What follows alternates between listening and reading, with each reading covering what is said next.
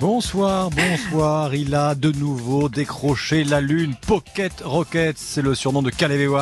Le missile de poche australien a remporté son deuxième succès d'étape ici à Nîmes après Toulouse mercredi. Une étape qui a vu la chute du deuxième du classement général, Guérin Thomas, a priori sans gravité. En revanche, en traversant Uzès, euh, Jacob Fulksang, le Danois, a chuté plus lourdement et a abandonné. Le leader hein, de la formation Asternet était encore un neuvième du général ce matin. Euh, ce sera d'ailleurs le débat du soir. Les coureurs devraient-ils porter des vêtements protecteurs face au risque de chute. Ne pourrait-on pas imaginer euh, des protections type euh, motard? Appelez-nous au 3921 euh, pour réagir, pour participer à l'émission. Surtout qu'au même numéro, vous pouvez gagner des vélos. Et cette semaine, il y a notamment un lot de plus de 6000 euros. Bref, des vélos de champion comme Julien Alaphilippe qui sera en jaune pour la 12e journée demain. Et il n'est pas, il ne s'est pas attardé hein, au protocole tout à l'heure, sans doute soucieux d'aller refroidir un corps martyrisé par la chaleur, 38 degrés sur les routes du Gard. Lui aussi a eu chaud, l'ancien coureur et manager d'équipe Jérôme Pinault qui a participé à l'étape euh, du cœur au profit de mécénat chirurgical cardiaque. Euh, il sera à nos côtés avec comme tous les soirs Patrick Chassé et Thomas Veuclair. Europe 1, 19h20h. Le Tour. Axel May. Comme prévu, il a fait chaud, très chaud sur les routes du Tour aujourd'hui. Et comme prévu aussi, ce fut une arrivée au sprint remportée par le jeune Caleb Ewan, le natif de Sydney, a devancé Viviani et Groenewegen. Thomas Veuclair, notre consultant sur, sur Europe 1. Euh, bon, bah, il y a une petite hiérarchie des sprinteurs qui est en train de se mettre en place là. Ouais, oh, faut pas aller trop vite, mais c'est vrai qu'en tout cas dans le sprint d'aujourd'hui, Caleb Ewan était au-dessus quand même parce qu'il est revenu de l'arrière. Après, euh, c'est le seul à en avoir gagné deux, certes. Ok, il n'y a pas eu beaucoup d'étapes pour les sprinters. Euh, bon, une hiérarchie, le, faut pas aller trop vite en besogne. On va voir encore euh, au moment des Champs-Élysées parce que c'est la, la prochaine et dernière occasion. On verra si, si Caleb Ewan s'impose sur les Champs-Élysées, on pourra dire oui, que ce sera lui le meilleur sprinter euh, de ce Tour de France. L'échappée du jour, elle n'a jamais réussi à prendre le large. Cinq hommes. Il y avait le Polonais Lukas Wisniewski, Alexis Goujard, l'un des équipiers de Romain Bardet, qui a été élu combatif du jour, le néophyte Paul Ourselin, le vétéran danois Lars Bach, 39 ans, et un habitué des échappées sur cette grande boucle, Stéphane Rossetto, qui était un peu dépité quand même. Je vous propose de, l'écouter.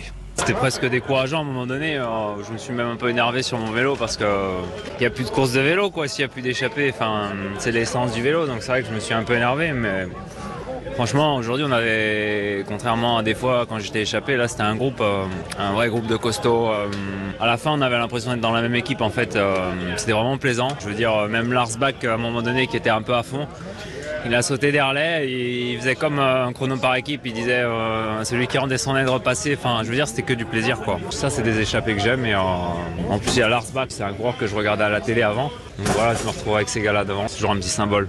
Stéphane Rossetto, micro européen de Marguerite Lefebvre, Lars Bach, le coureur, je vous le dis, le plus âgé du, du euh, peloton. Thomas Veuclair, quand vous entendez euh, euh, ces, ces, paroles de, de Thomas Rossetto, de, Stéphane, de Stéphane Rossetto. je comprends qu'il soit déçu parce que c'est vrai que deux minutes écart maximum et la plupart de la journée une trente, ça paraît dérisoire.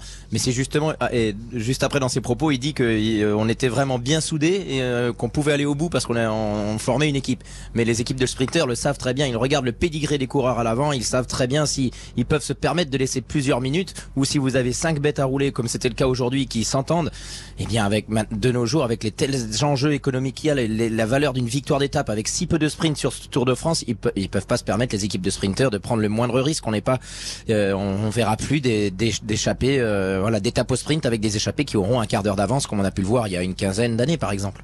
Stéphane Rossetto qui s'était un peu énervé contre un coéquipier belge hein, la dernière fois, l'un des échappés belges et là euh, il est, il montre qu'il y a la solidarité dans, dans cette échappée du, du, jour. Alors comme chaque année a eu lieu l'étape du cœur en profit de, mécénat chirurgie cardiaque, des personnalités ont fait du vélo.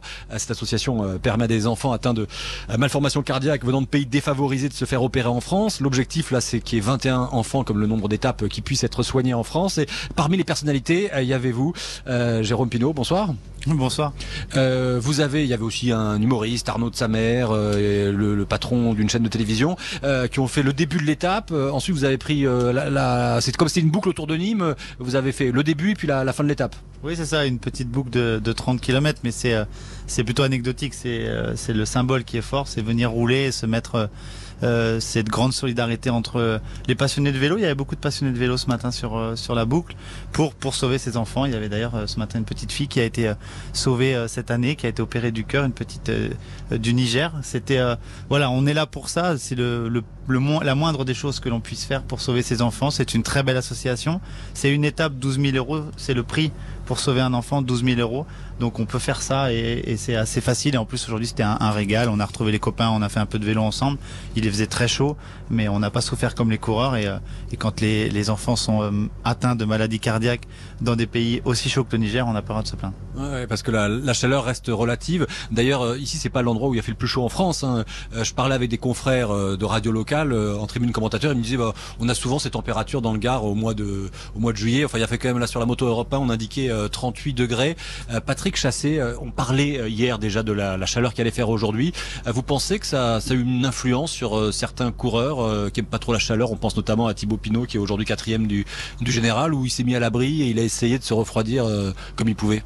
Bah écoutez, il euh, y a des coureurs qui n'aiment pas la chaleur, enfin qui s'en accommodent moins que les autres, ça c'est indéniable, mais c'est peut-être pas aujourd'hui qu'on va le découvrir. C'est-à-dire que c'est effectivement après peut-être plusieurs jours de canicule euh, que le, justement la chaleur peut faire son œuvre. Moi, je me souviens d'un Tour de France que Lance Armstrong il avait failli perdre. Bon, il l'a perdu pour d'autres raisons. Euh, il avait failli le perdre face à face à Ulrich parce qu'il s'accommodait pas de, de, de la chaleur. Et notamment lors du contre-la-montre 2003, Gaïa Cap Découverte. Exactement, où il faisait une. une, une... Jérôme et moi on y était. C'est pour ça que c'est pour ça qu'on s'en rappelle. Ouais. On avait conclu à Nantes, il faisait déjà moins chaud. Et, et, et, donc, au fil des jours, on le voyait s'étioler petit à petit. Bon, finalement, il avait sauvé sa peau. Faut dire que sur le plan tactique, euh, Ulrich avait pas non plus été un, un, champion du monde. Mais en tout cas, euh, la chaleur, c'est pas, voilà, c'est pas aujourd'hui. Et puis après, il va y avoir la montagne. Et la montagne, il va y avoir aussi le fort différentiel entre la température dans les vallées, les températures en haut des cols. Je vous rappelle qu'on va monter souvent à plus de 2000 mètres. Et par conséquent, eh bien là aussi, ça risque de, de, mettre en délicatesse les organismes. Thomas Veuclair. Ouais, non, au sujet de Thibaut Pinot, c'est vrai qu'il a cette réputation de pas aimer la chaleur, mais c'est pas vraiment justifié. C'est surtout que lorsqu'il lorsqu'il pleut et qu'il fait froid, il est meilleur que les autres. Il s'accommode mieux des conditions froides et euh, de pluie que les autres. Ça veut pas dire qu'il aime pas la chaleur. L'année dernière, il a terminé sixième de la Vuelta. Il a remporté deux, deux étapes et euh, je vous garantis qu'à la Vuelta, il fait souvent, très souvent les températures qu'on a eu aujourd'hui sur le Tour. Ouais, D'ailleurs, je crois que pour euh, s'habituer, il a fait installer un sauna euh, chez lui, euh, Patrick Chassé. Je sais pas si vous étiez au courant.